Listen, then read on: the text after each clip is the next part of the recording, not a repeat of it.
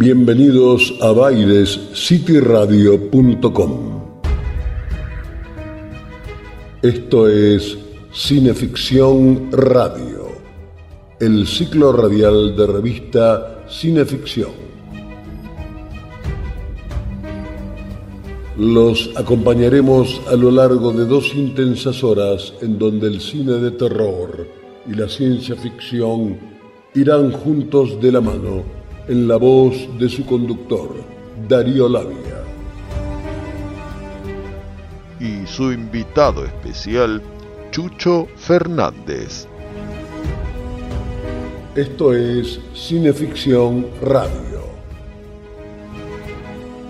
Producción general Juan Carlos Moyano.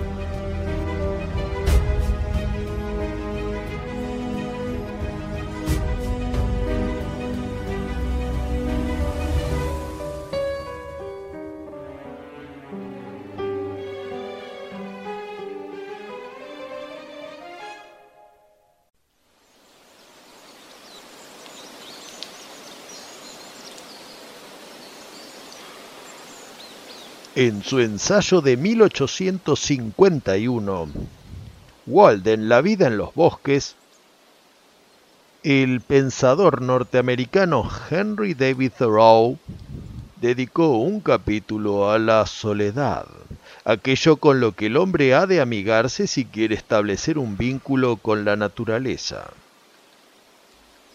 Leemos uno de sus párrafos. Nunca he encontrado una compañía tan sociable como la soledad. Estamos más solos cuando nos aventuramos entre los hombres que cuando nos quedamos en nuestros cuartos u hogares. Un hombre que piensa en trabajar, esté donde esté, estará siempre solo. El más perseverante de los estudiantes en medio de un nutrido curso de Cambridge será más solitario que un derviche en el desierto.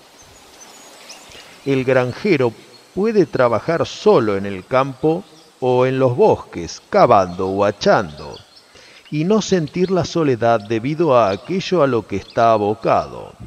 En tanto el estudiante puede sentarse solo durante toda la noche y gran parte del día sin sentir tedio. Es que a pesar de estar en su casa, también está en su campo de trabajo, talando en su bosque como el leñador en el suyo.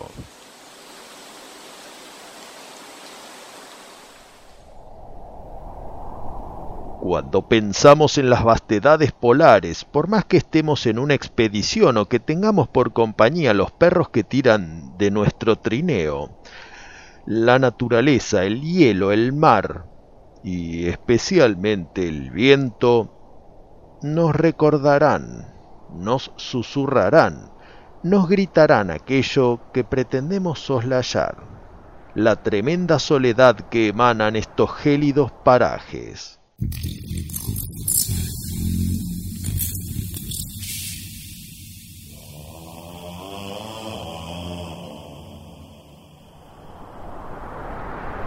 El gótico polar es una rama geográfica recurrente del género horrorífico. Recordemos que la narración que enmarca el Frankenstein de Mary Shelley ocurre a bordo del bergantín comandado por Robert Walton, que se topa en los últimos capítulos con un Víctor Frankenstein ido en su ciega persecución del monstruo que lo llevará a través de tinieblas rumbo al Polo Norte.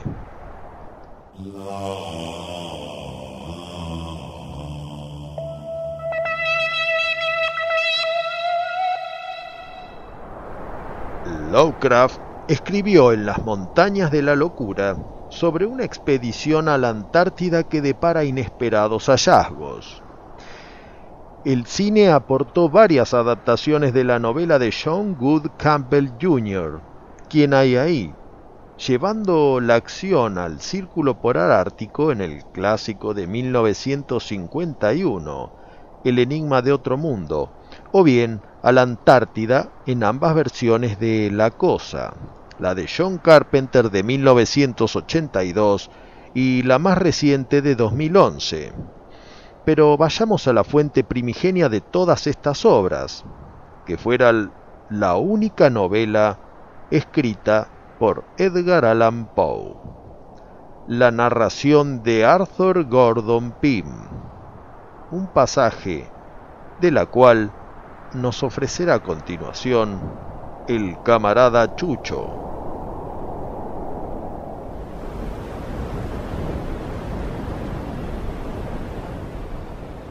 ...21 de marzo...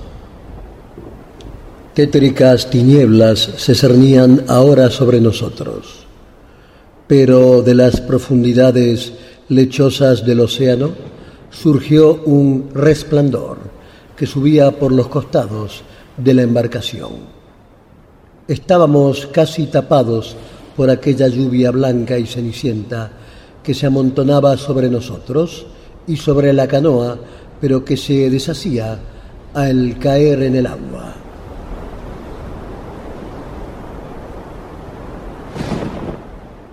La cumbre de la catarata se perdía en la oscuridad y en la lejanía. Sin embargo, era evidente que nos acercábamos a ella a una velocidad espantosa. A intervalos se hacían visibles en aquella extensión unas grietas, detrás de las cuales había un caos de flotantes y confusas imágenes. Soplaban vientos huracanados aunque silenciosos, rasgando el inflamado océano en su curso.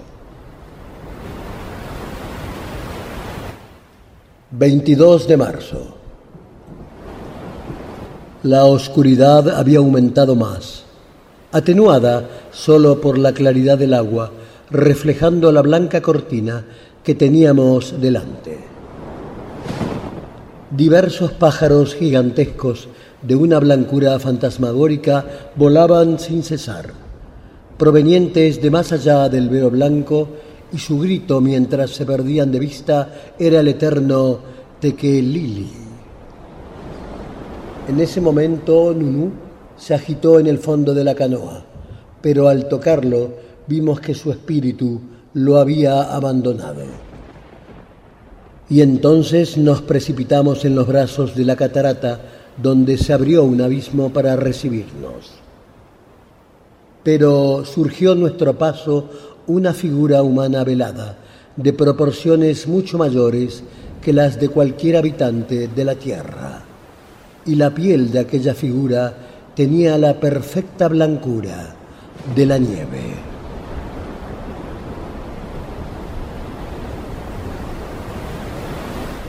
4 de octubre tras cerrar en tierras inhóspitas, estos dos peregrinos de la palabra, Chucho Fernández y Darío Labia, regresan de una aventura polar para una nueva cineficción radio narrar.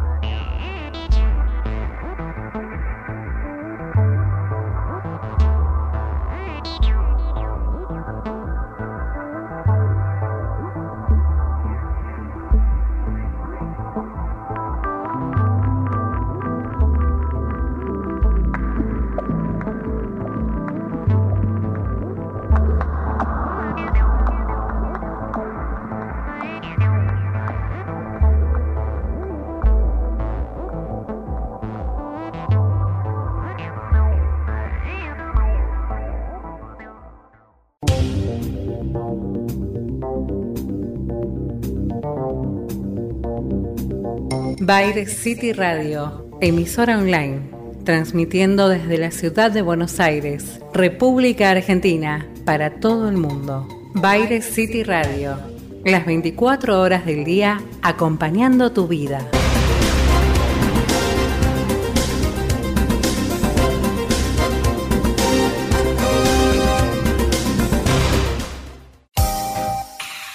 Camauer Rental, estudio y fotografía, proveedor de técnica y elementos de última generación para el sector audiovisual. Avenida Niceto Vega 5617, Palermo, Hollywood. Camauer Rental. Contáctenos en info.camauer.com.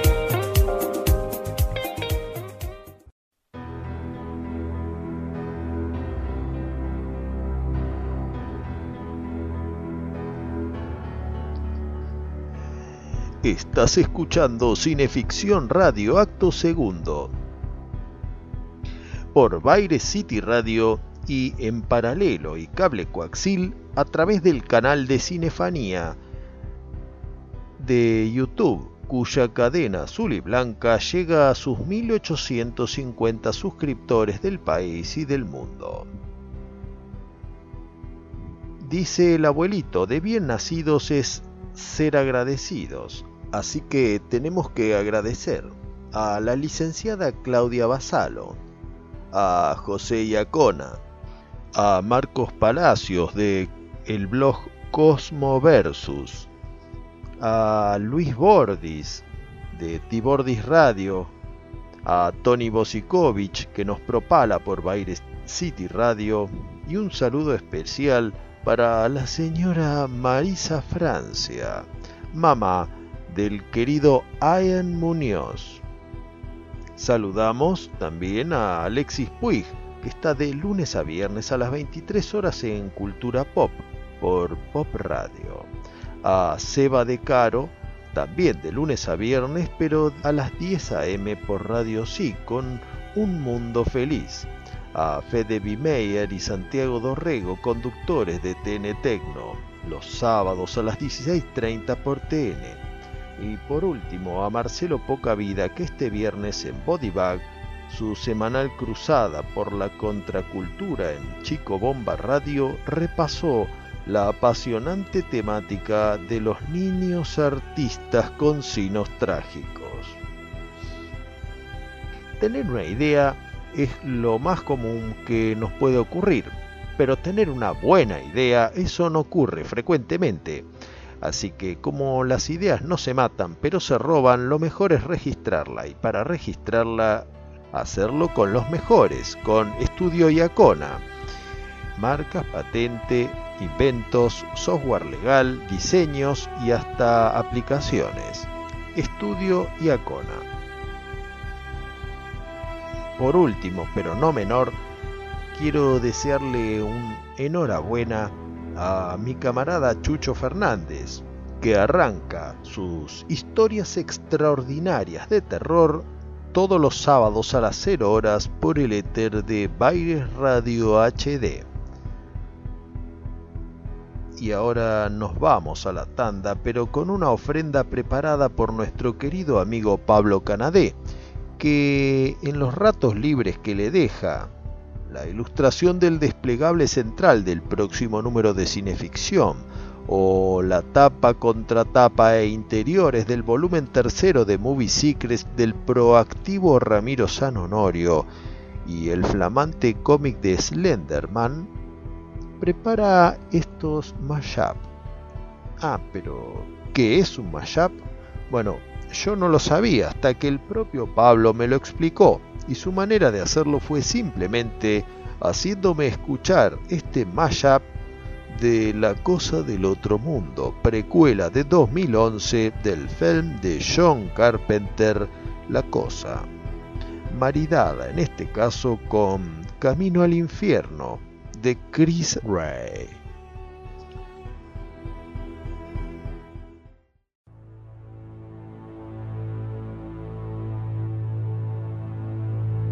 Stood still on a highway.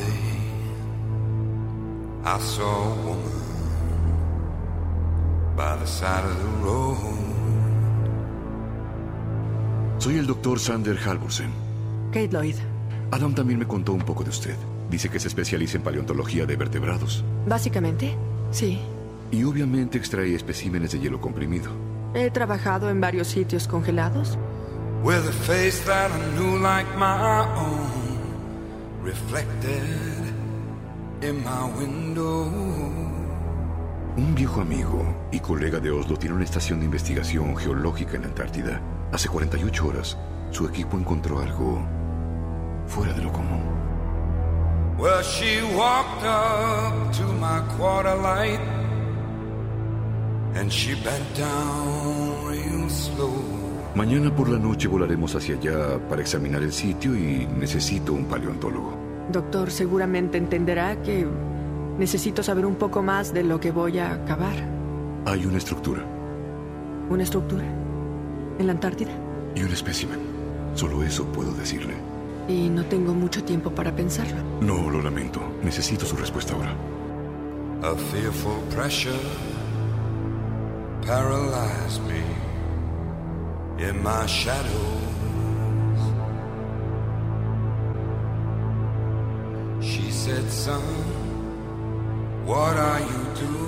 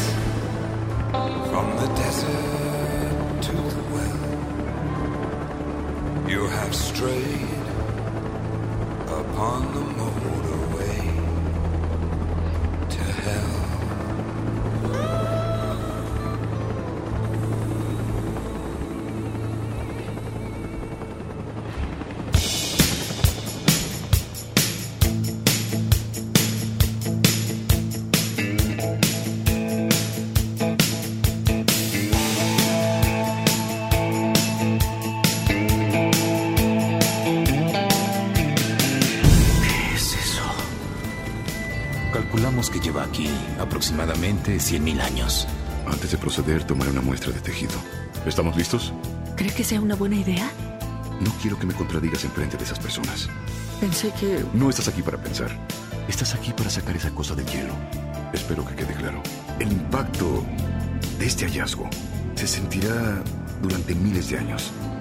A partir de este momento, Well,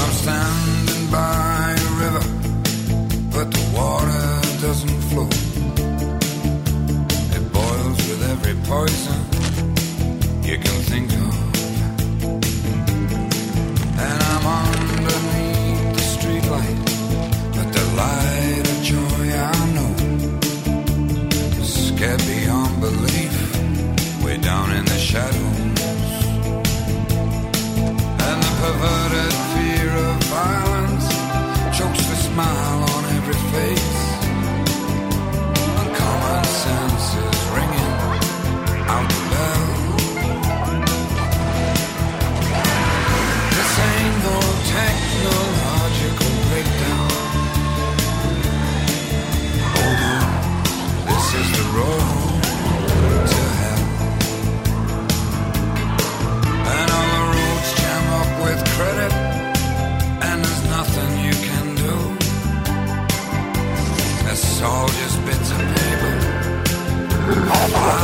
Away from you. Oh, look take a good look. What goes down here? You must learn this lesson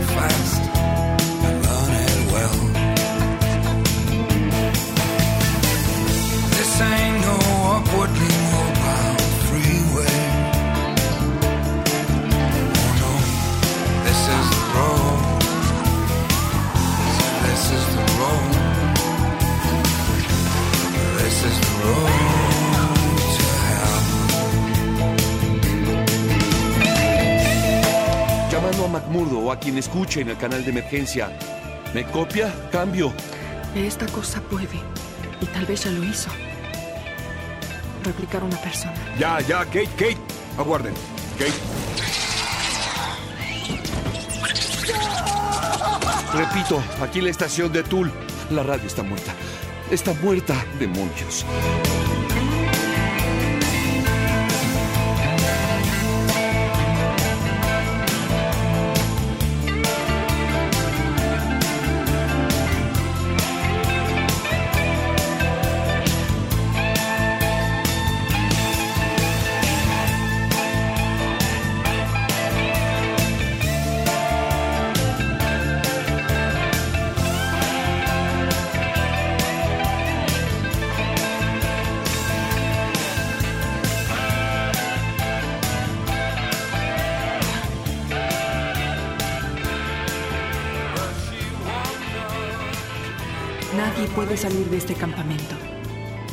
Sepamos lo que está pasando aquí. No todos somos humanos. In my shadows.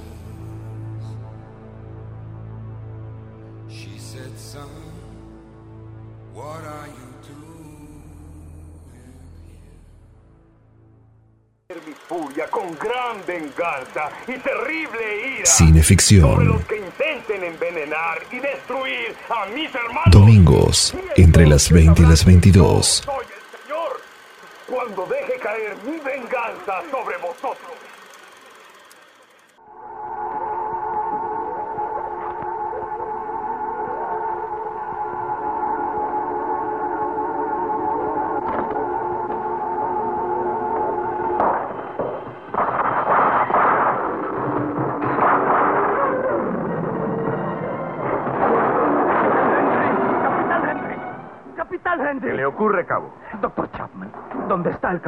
Tengo que decirle que ese ser está vivo. Yo lo vi, señor. Ese ser me persiguió. Está vivo, no está muerto.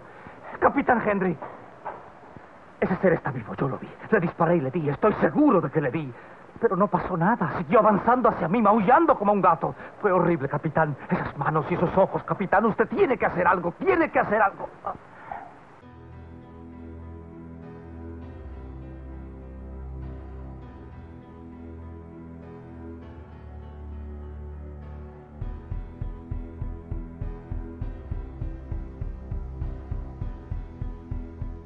Bienvenidos a Cineficción Radio, acto tercero.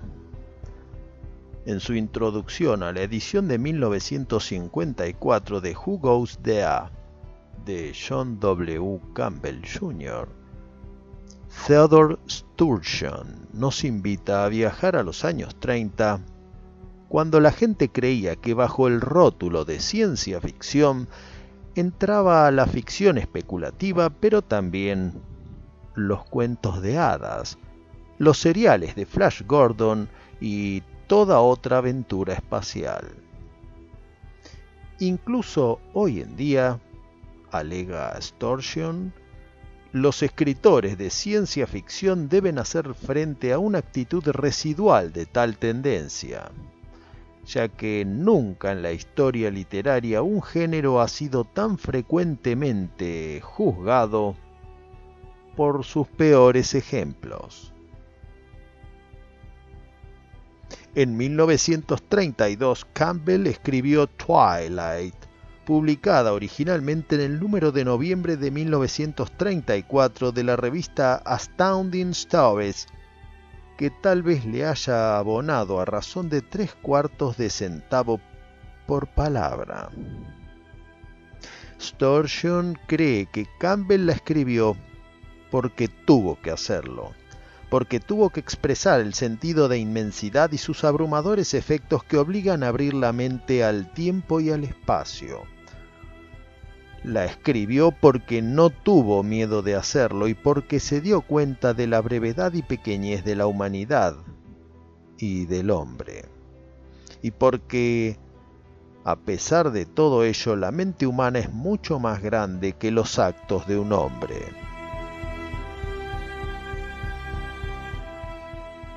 Nos interesa Twilight no solo por reaparecer en la edición de 1954, sino también por acompañar la edición argentina de Who Goes There, que se tituló Mensajero de otro mundo, publicada como número 83 de la colección Centauro. Twilight o Crepúsculo es la historia contada por un viajante que recoge en medio del desierto a un extraño autoestopista. No tan extraño como para no pertenecer a este mundo, pero sí ajeno a este tiempo.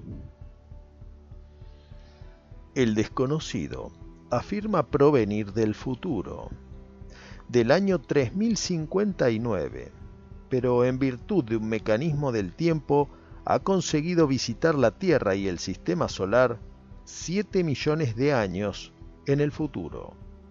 En ese mundo inimaginable cuesta encontrar seres humanos porque lo que abundan son ciudades que se extienden por cientos de kilómetros y máquinas. Máquinas que mantienen a las ciudades en funcionamiento y que no pueden apagarse, debido a que hay otras máquinas que las reabastecen, reparan y mantienen. Dirá el misterioso viajero temporal.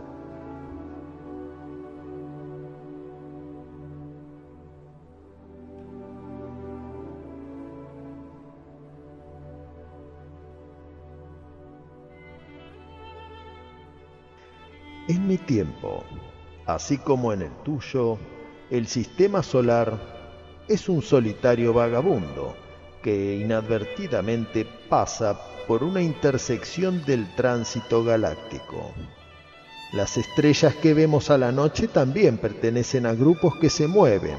De hecho, nuestro sistema está pasando por el centro del grupo de la Osa Mayor, pero durante esos 7 millones de años el Sol se ha alejado de ese grupo. La bóveda celeste ha quedado casi vacía. Tan solo aquí y allá el tenue y lejano brillo de alguna estrella. Esto es algo que aquellas personas del futuro han de sentir en sus corazones, sin la compañía de las estrellas. La soledad.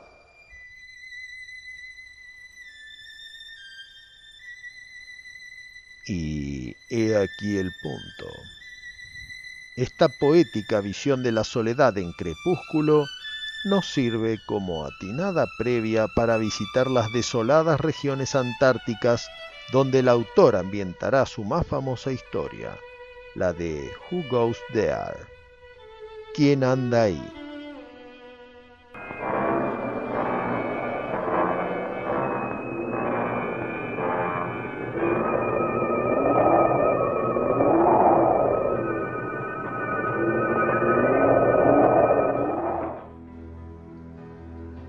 Originalmente, la historia transcurría en la Antártida, pero en 1951, cuando se llevó a la pantalla grande supervisada por Howard Hawks, bajo el título de El enigma de otro mundo, la acción se trasladó a Alaska, a una base militar norteamericana, en cuyas inmediaciones cae un platillo volador, de cuyos restos los oficiales y científicos extraen un bloque de hielo con algo dentro. Al derretirse el hielo, esa criatura cobra vida y empieza a acechar al personal. Mire esto, lo saqué del tejido blando de debajo de la palma de la mano. Semillas. ¿Semillas? ¿Semillas? Sí. La técnica reproductiva de los vegetales, limpia, sin confusión, sin los dolores o el placer que conocemos sin emociones, sin corazón. Nuestro superior, nuestro superior en todo sentido. ¿Se dan cuenta de lo que hemos hallado? Un ser de otro mundo tan diferente de nosotros como lo es uno de otro polo. Si pudiéramos comunicarnos con él, aprenderíamos secretos escondidos a la humanidad desde el comienzo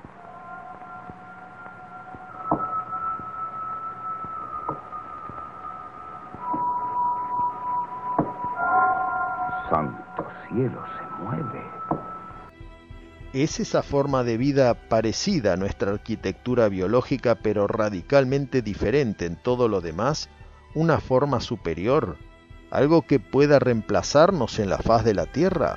Vino aquí en busca de refugio, nos oyó y escapó. Estuvo aquí y seguramente volverá. Había que decirse No estoy de acuerdo, doctor. Me parece mejor que la ciencia le dé la ¿Piensa bienvenida a la vez y no el conveniente? ejército. Es preciso que nos comuniquemos con él. Es más sabio que nosotros. Es nuestra única oportunidad de hablarle, de aprender mucho. El doctor tiene razón. Usted tiene que entenderlo así, Stern. Ya ven, mientras los científicos pujan contra los militares para que no dañen a la criatura y así poder estudiarla, no se sabe bien si para beneficio de la humanidad o para engordar el ego científico, y los militares pujan entre sus naturales tendencias a destruir al invasor hostil y la ansiedad que les provoca tener que esperar las órdenes de los mandos superiores, nos percatamos que eso, la cosa de otro mundo, está profunda, irremediablemente sola. Digan al mundo, díganlo a todos, no importa dónde estén, vigilen el cielo en todos sitios. Sí, vigílenlo. Sigan vigilando siempre el cielo.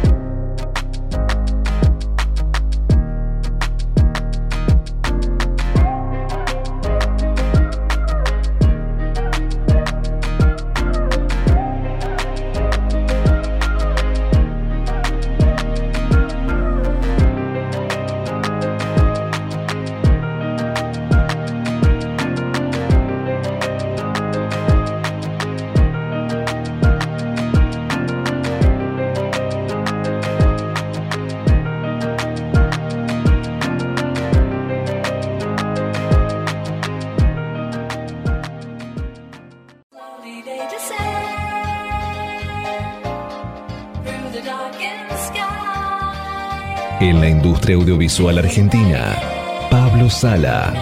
Música original y diseño de sonido para todo tipo de films. Pablo Sala. Contactanos en música arroba pablosala.com.ar.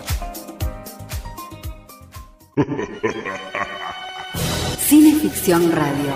Espeluznantes historias de terror.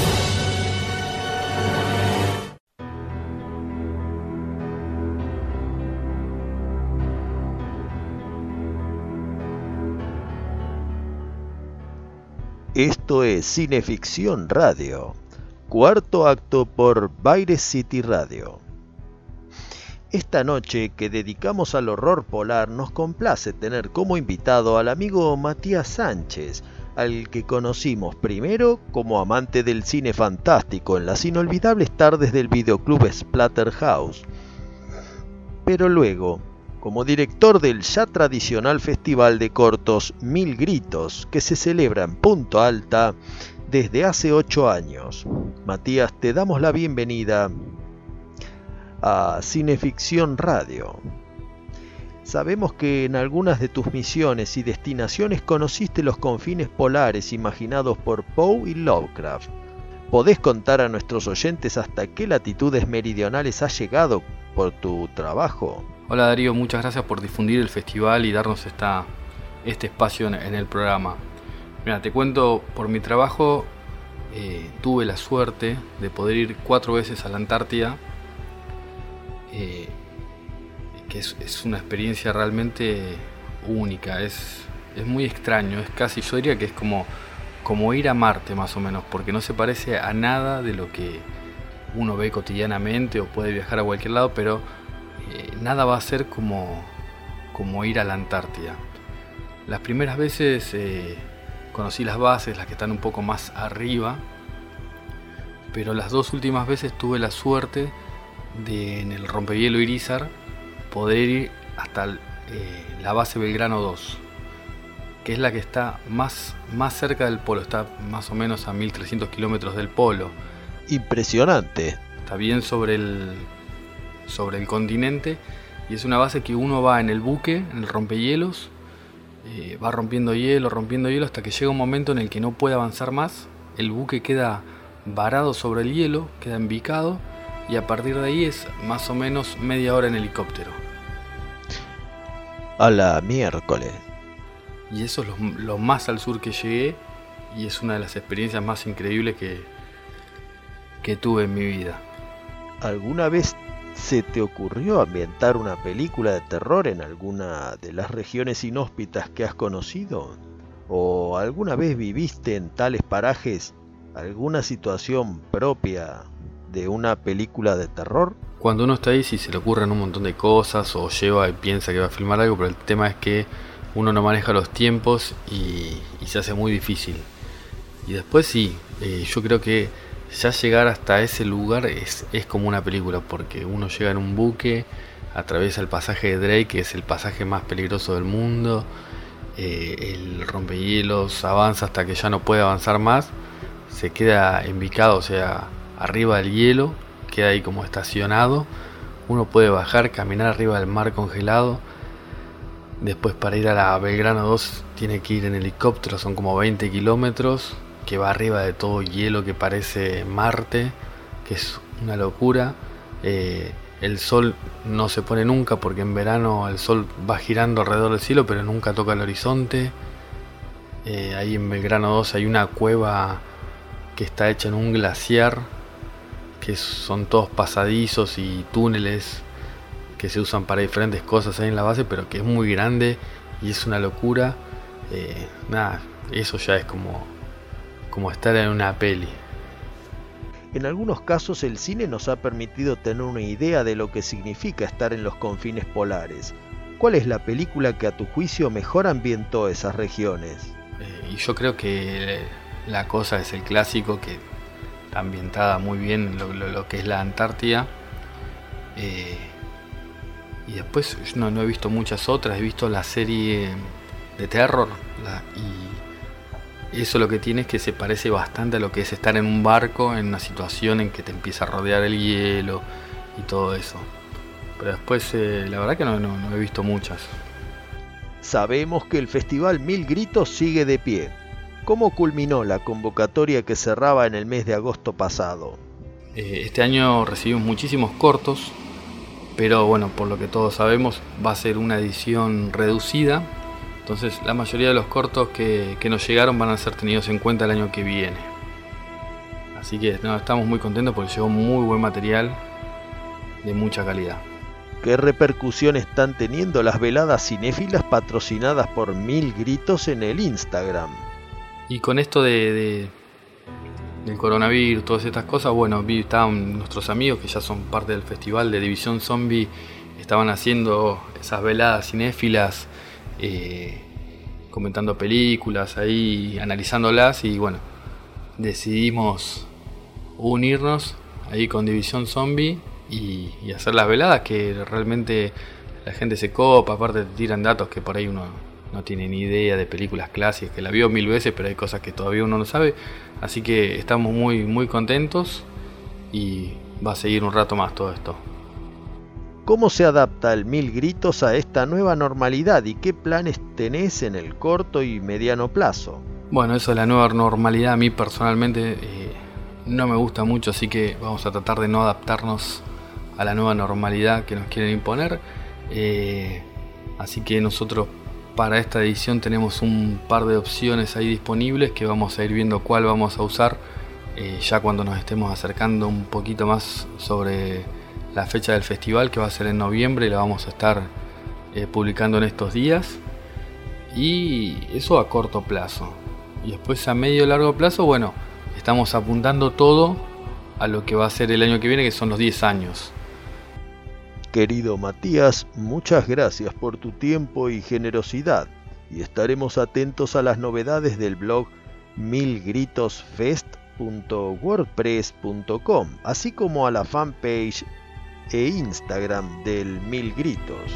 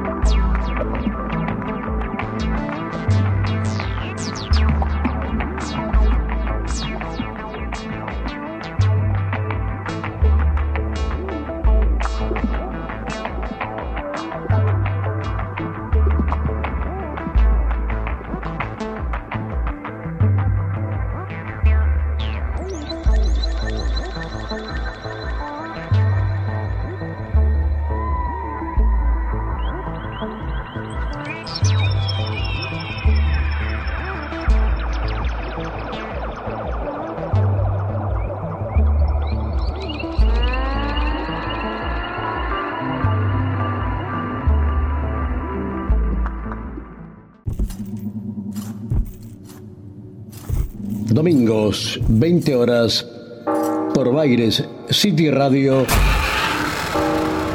Cineficción Radio.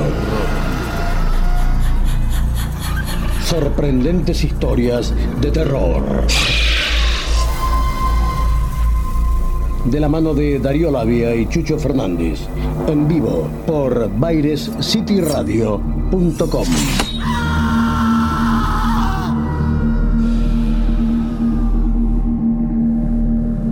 todo el planeta. Buenos Aires. Argentina.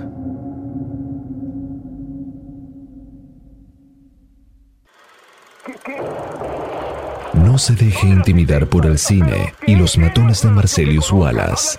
Cineficción. Para estar bien informado y esquivar todas las balas. Para adquirir cineficción, consulte en cinefanía.com.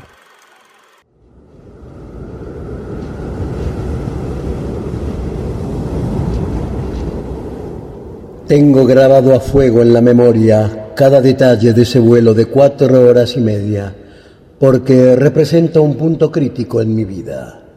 Marca la pérdida total a la edad de 54 años de esa paz y equilibrio de que goza una mente normal, merced a su concepción cotidiana de la naturaleza externa y de sus leyes. Desde entonces, los diez, pero el estudiante Danford y yo más que el resto, íbamos a enfrentarnos a un mundo espantosamente dilatado de horrores ocultos que nada puede borrar de nuestra conciencia emocional y que quisiéramos que la humanidad en general no compartiese.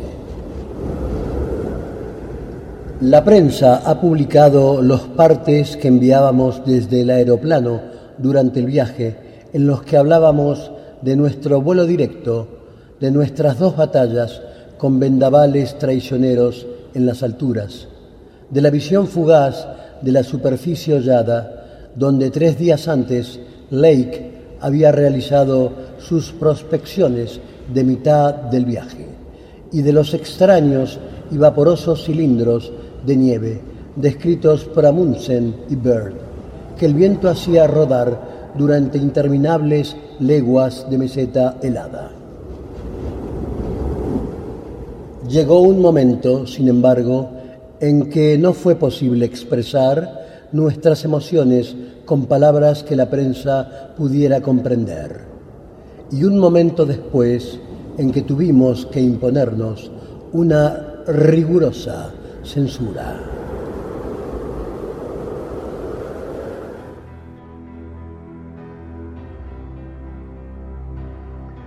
Estás escuchando Cineficción Radio, quinto acto, por Baires City Radio. Al comienzo era Chucho Fernández interpretando un pasaje de En las montañas de la locura de Howard Phillips Lovecraft.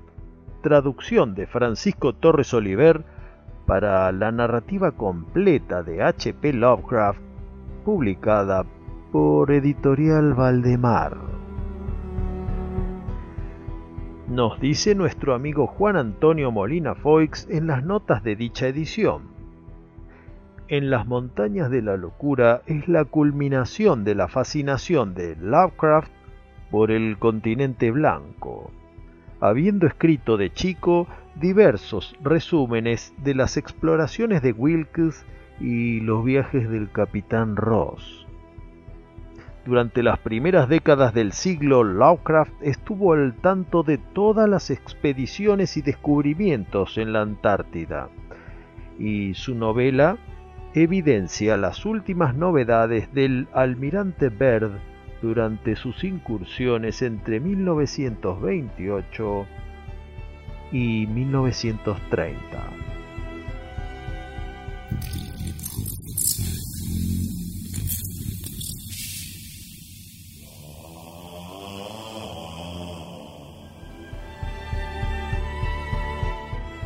En su H.P. Lovecraft Encyclopedia, S.T. Yoshi conjetura los motivos que llevaron a Lovecraft a escribir en las montañas de la locura.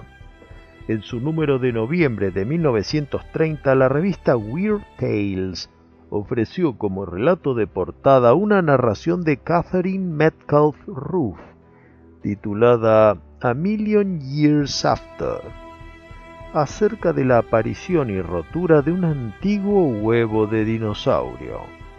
Al leerla, Lovecraft se crispó no solo por su baja calidad literaria, sino debido a que, desde hacía varios años, le había dicho en sus cartas a Frank Belknap Long que escribiera un relato sobre tal idea, a lo que Long se negaba porque ese relato ya se había escrito y era La isla de la Epiornis de H. G. Wells.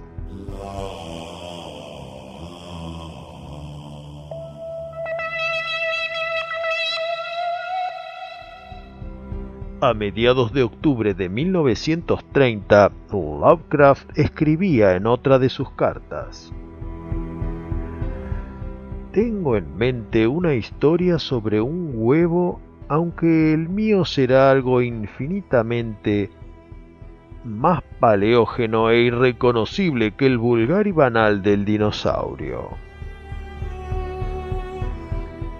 Al sentarse a escribir, sin embargo, en vez de recurrir al huevo fósil, prefirió inventarse unas antiquísimas entidades vivientes en abismales regiones congeladas.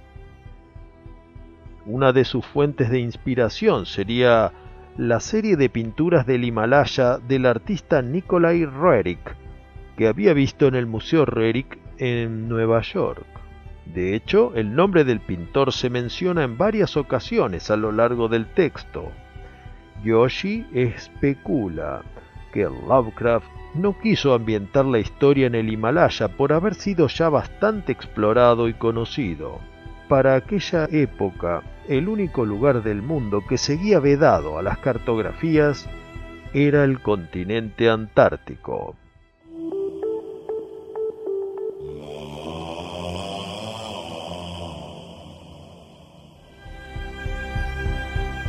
Originalmente Lovecraft la escribió en dos partes, pensando que se publicaría en números consecutivos de Weird Tales, pero en junio de 1931 fue rechazada para gran disgusto del autor, según se deduce en otra de sus cartas. Textual.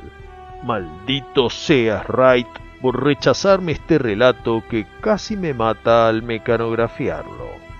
Un lustro más tarde, trabajando con el joven de 20 años Julius Schwartz, Lovecraft ofreció el manuscrito al editor Orlin Tremaine, que de inmediato y probablemente sin leerlo, lo aceptó para publicar en el número de marzo de 1936 de Astounding Stories.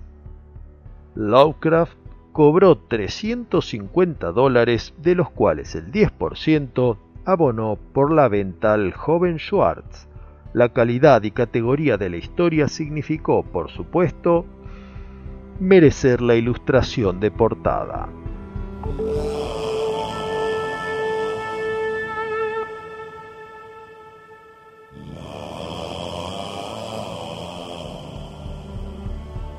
Aquel primer rechazo terminó convenciendo a Lovecraft de que su carrera literaria estaba acabada.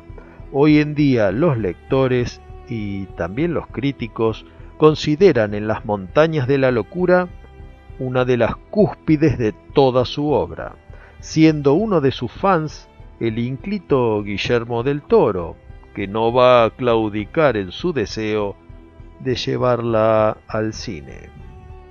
Pero basta de palabras, es hora de que emprendamos nuestra propia expedición con este sugestivo pasaje de Las montañas de la locura, personalmente seleccionado por el señor Chucho Fernández.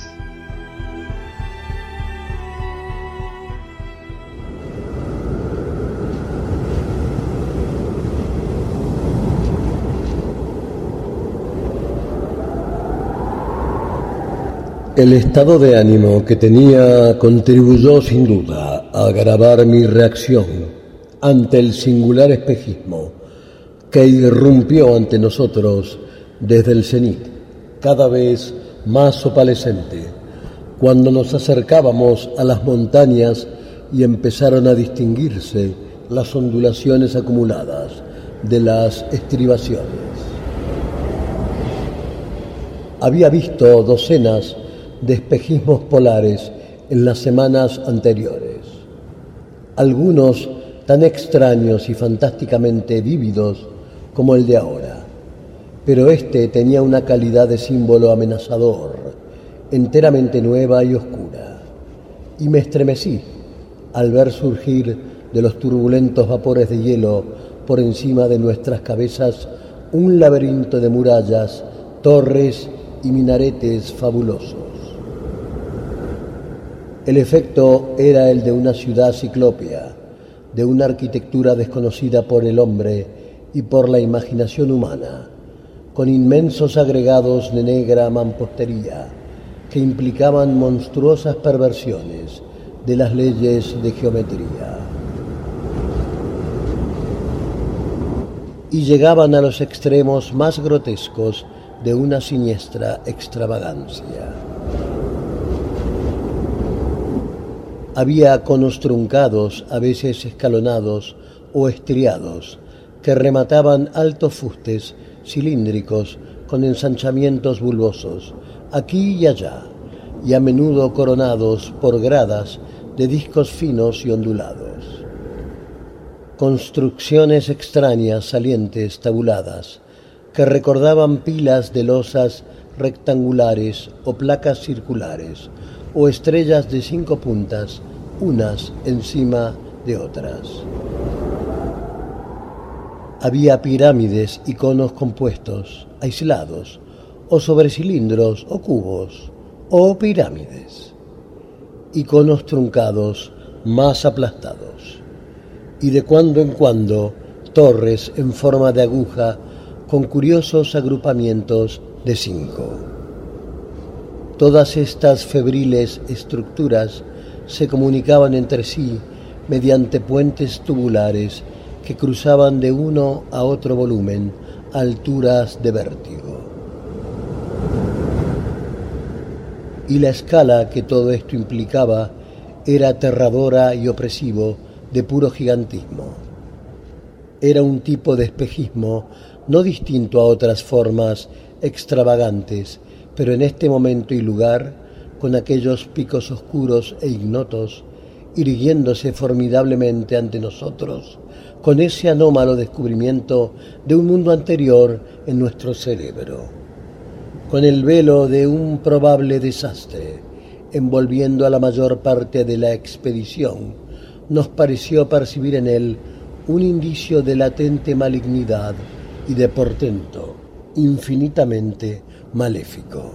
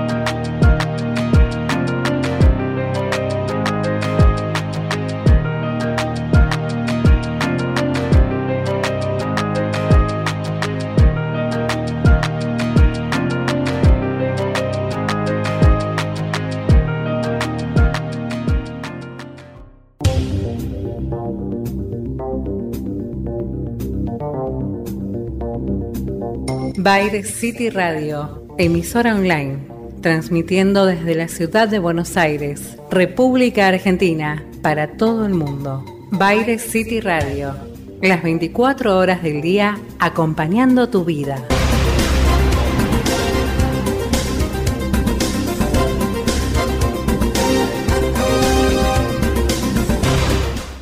caer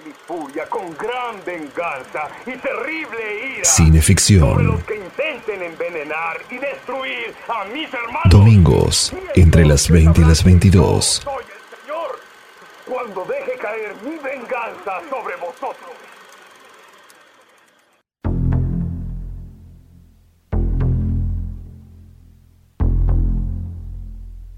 Esto es Cineficción Radio, pero no el acto final, sino que uno de bonus track. Quisimos romper el hielo de tanto casquete polar y ofrecerles el testimonio de un cineasta que habita el Olimpo del cine fantástico y cuyo nombre hará espeluznar a prácticamente todos nuestros oyentes. Está aquí para contarnos algo sobre la película que nos venimos reservando para el último acto, pero dejemos que él mismo se presente. Hi, this is John Carpenter, and welcome to the 70 millimeter screening of my movie, The Thing. Soy John Carpenter. Bienvenidos a la proyección de mi película La Cosa. Uh, La película original, Enigma de otro mundo, fue realizada en 1951 y es una de mis películas favoritas. Es una gran película de ciencia ficción y horror y fue al menos codirigida por Howard Hawks, uno de mis directores favoritos. Tiene algunos de los momentos más atemorizantes de todo el cine de ciencia ficción de los 50. Cuando Universal me ofreció rehacerla en 1981, me lo pensé bastante debido a que no quería competir con la película original, a la que adoraba al igual que muchos fans. Así que regresé a la novela en la que se basaba, Who Goes There, de Don A. Stewart, seudónimo de John W. Campbell, que era una historia totalmente diferente.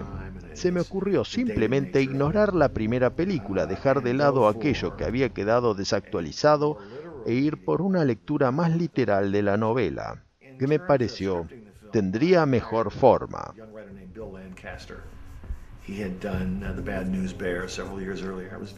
Respecto del guion, contraté a un joven escritor llamado Bill Lancaster, que había hecho varias películas y me pareció impresionante. Hizo una gran aproximación al material y hasta aportó algunas ideas para algunas de las grandes secuencias. Pero originalmente el monstruo no estaba delineado en la película. Está ese famoso y viejo cliché acerca de que es mejor no mostrar el rostro del diablo, nunca mostrar al monstruo, siempre sugerirlo. Y yo estaba en lucha con aquello, hasta que apareció Rob Bottin como encargado de efectos especiales que sugirió la premisa de toda la película, que la cosa adoptara el aspecto de quien fuera y no tenía que tener la apariencia de una sola criatura, ya que podía verse como cualquier forma de vida que pudiera imitar a través de sus viajes por el universo. Así que el monstruo fue diseñado en base a los movimientos que se podían recrear, en base a algunas ideas locas que se nos ocurrían.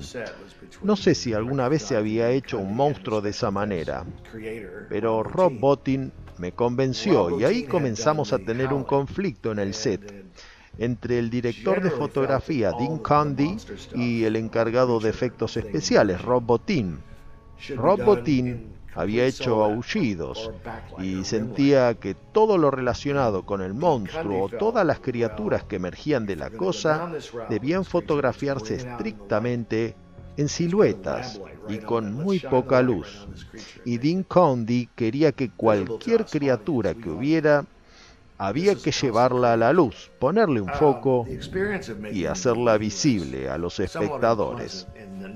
Esa fue una lucha creativa constante.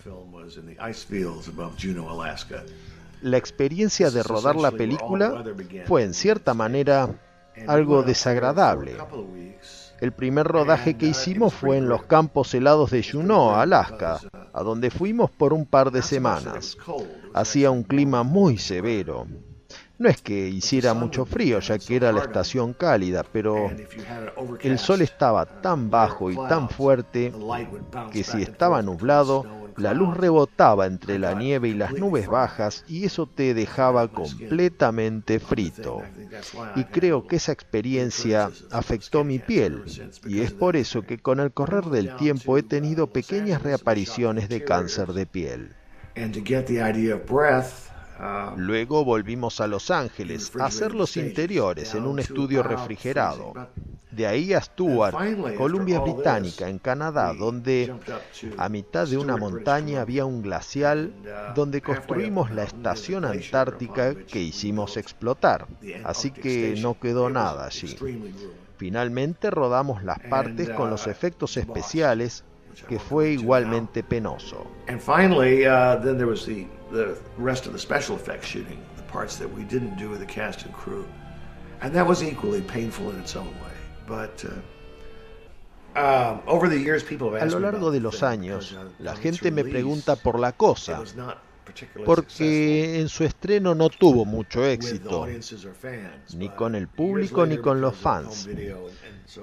Pero con el correr del tiempo a través del video, la cosa fue mejorando y mi reacción fue de desconcierto, porque era una película muy agobiante y oscura. Tal vez no era lo que en 1982 el público quería ver. Ellos querían ver ET el extraterrestre, es decir, lo opuesto. Lo que me perturbó es que los fans terminaron odiando la cosa. Hay una famosa revista llamada Cinefantastique que era amada y odiada por varios directores y sacaron un artículo en portada acerca de que este era el filme más odiado de todos los tiempos. Esto no hizo mucho por reafirmar mi ego, pero estoy muy orgulloso de la película. Siempre la amé. Es una de mis favoritas de mi propia obra y creo que aún se ve muy bien.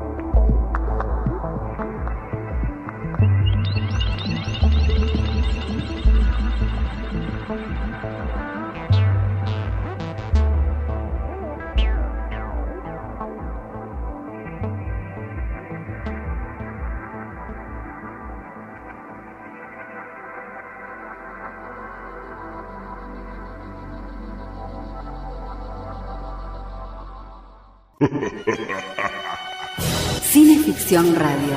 Espeluznantes historias de terror.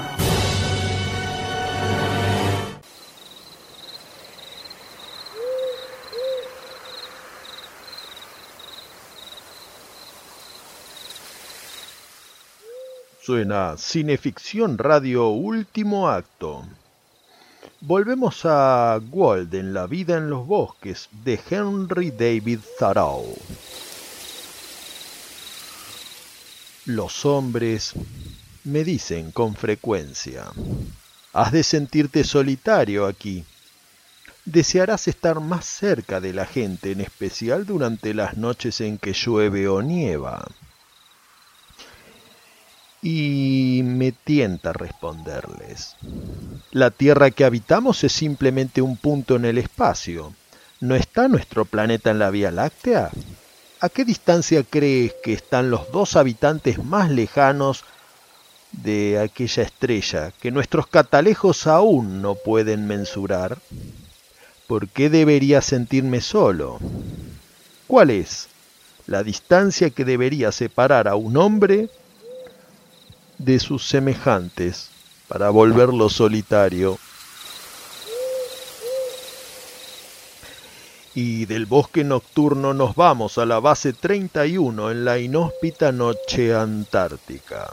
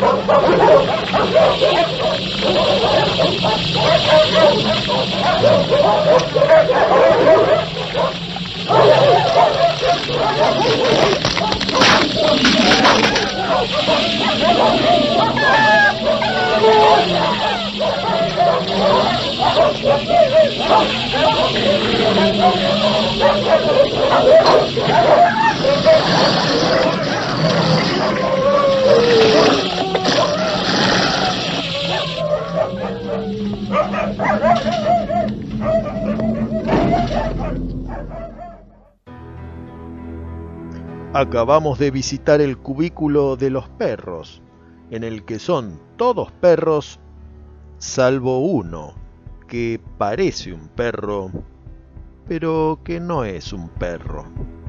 Bienvenidos al film dirigido en 1982 por John Carpenter. La cosa, el enigma de otro mundo.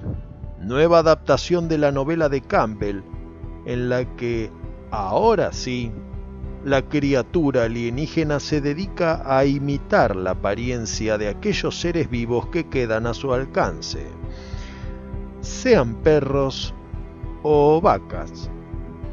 Pero cuando ya no hay más perros ni vacas, el monstruo trata de imitar a los seres humanos.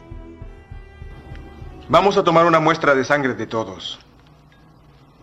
Y así sabremos quién es la cosa. Al ver a Norris se me ocurrió una idea. Quizás cada parte de él era un todo. Cada pequeña pieza era un individuo. Con su instinto de supervivencia. Verán, cuando un hombre sangra, es solo tejido. La sangre de una de esas criaturas reaccionará si es atacada. Tratará de sobrevivir se alejará de una aguja caliente. La ausencia de identidad de la cosa proviene de que en cada una de sus manifestaciones se muestra de diferentes formas, diferentes monstruosidades, todas representando a algo que parece existir en permanente metamorfosis. De ahí que, que lanzallamas en mano, sospeche de sus colegas, uno de los cuales parece un colega, pero no es ningún colega. La prueba de la sangre que también ocurre en la novela nos ofrece uno de los grandes efectos de sonido de la década, el grito de la sangre. Esto es absurdo. No prueba nada. Sabía que dirías eso, Gary. Eres el único que pudo haber arruinado esa sangre. Serás el último.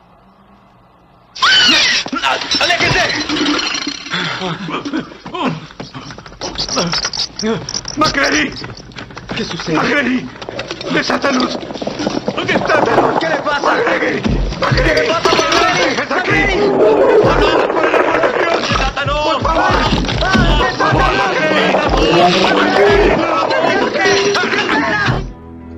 Una de las escenas culminantes nos remite a una visión de pesadilla. La cosa, con ocho patas arácnidas y ojos como de caracol, que salen de la cabeza cercenada e invertida de uno de los oficiales muertos. Son varios los autores y estudiosos que observan la similitud de ese monstruo con la obra del pintor francés Odilon Guedun de la escuela simbolista, especialmente dos de sus obras.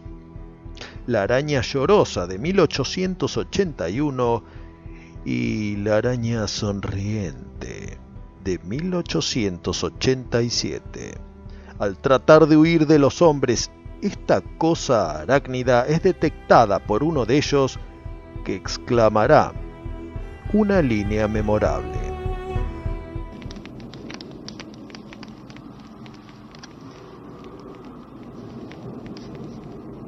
Esto no puede ser cierto.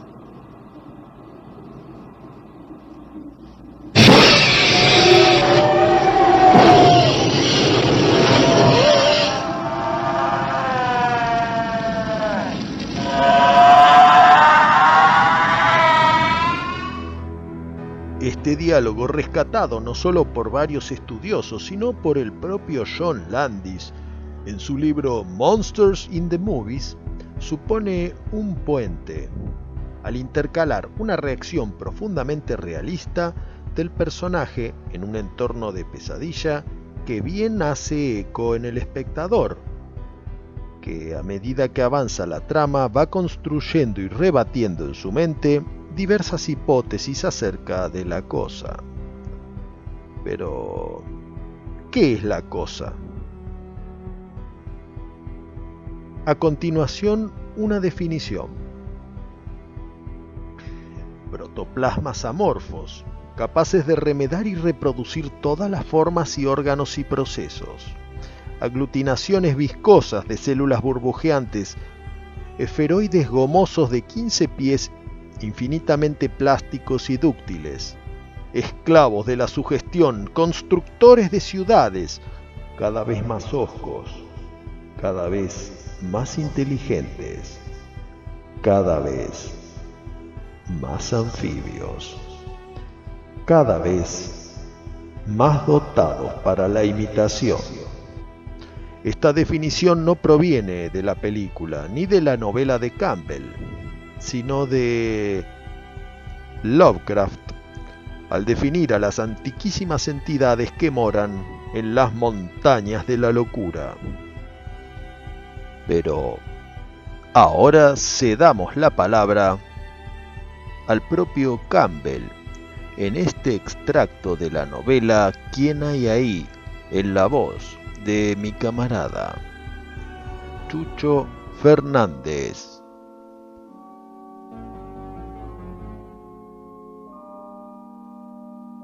Ese ser puede imitarlo todo, convertirse en todo. Dudo que hayamos visto alguna vez su forma natural. Quizás haya estado imitando a los seres que construyeron esa nave.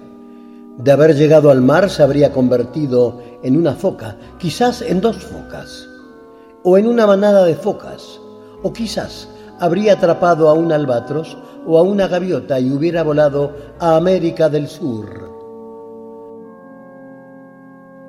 Cada vez que esa cosa digería algo, lo imitaba. Nada podría matarla. No tiene enemigos naturales porque se transforma en todo lo que quiere ser. Si le hubiese atacado una ballena asesina, se habría transformado en una ballena asesina. Si ese ser fuese un albatros y lo atacara un águila, se convertiría en águila. Podría convertirse en un águila hembra, podría desandar camino, hacerse un nido y poner huevos. Estamos nosotros, puede imitarnos a nosotros. Los perros no pueden viajar 600 kilómetros hasta el mar, no basta el alimento. En esta temporada no hay gaviotas para imitar y a esta región no llegan los pingüinos. No hay nada que pueda llegar al mar desde este lugar, salvo nosotros. Nosotros tenemos la inteligencia podemos hacerlo. ¿No comprenden? Este ser tiene que imitarnos a nosotros, tiene que ser uno de nosotros. Esa es la única manera de que pueda pilotear un avión. Pilotear un avión durante dos horas y llegar al continente, para ser todos los habitantes de la Tierra. Un mundo a su merced, si es que nos imita.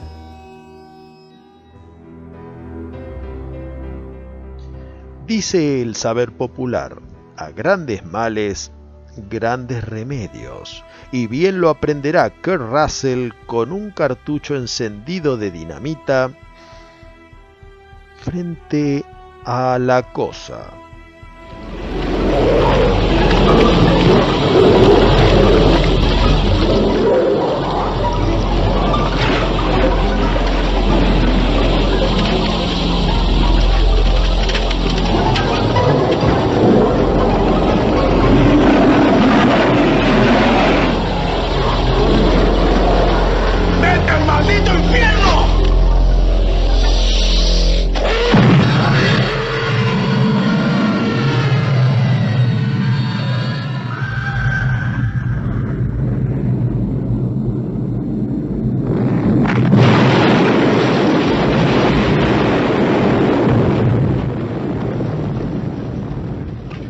1951 Howard Hawks lanzó un film cuyo resabio fue aquel de Vigilen los cielos.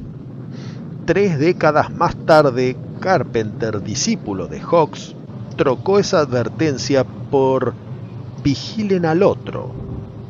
Hoy, con todos los mecanismos para estar cerca de quien queremos estar cerca y lejos de quienes no, seguimos siendo acechados por la cosa, ese algo solitario que no nos permite gobernar nuestra propia soledad. Hoy el resabio es vigílense a sí mismos. Y que así sea por siete resabios. Hasta la próxima. Cineficción Radio.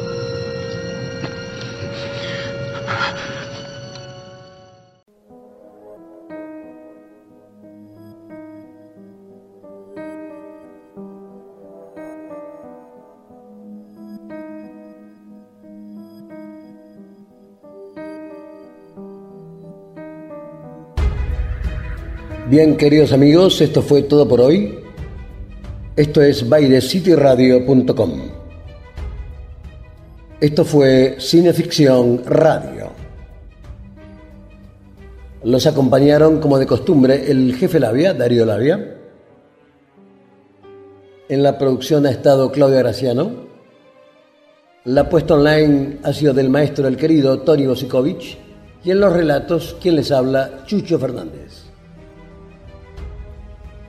Esto fue Cineficción Radio, producción general Juan Carlos Moyano. Nos volveremos a encontrar el próximo domingo entre las 20 y 22 horas por aquí, por bairescityradio.com. Será hasta entonces. Buenas noches. Fuera de línea. Gracias.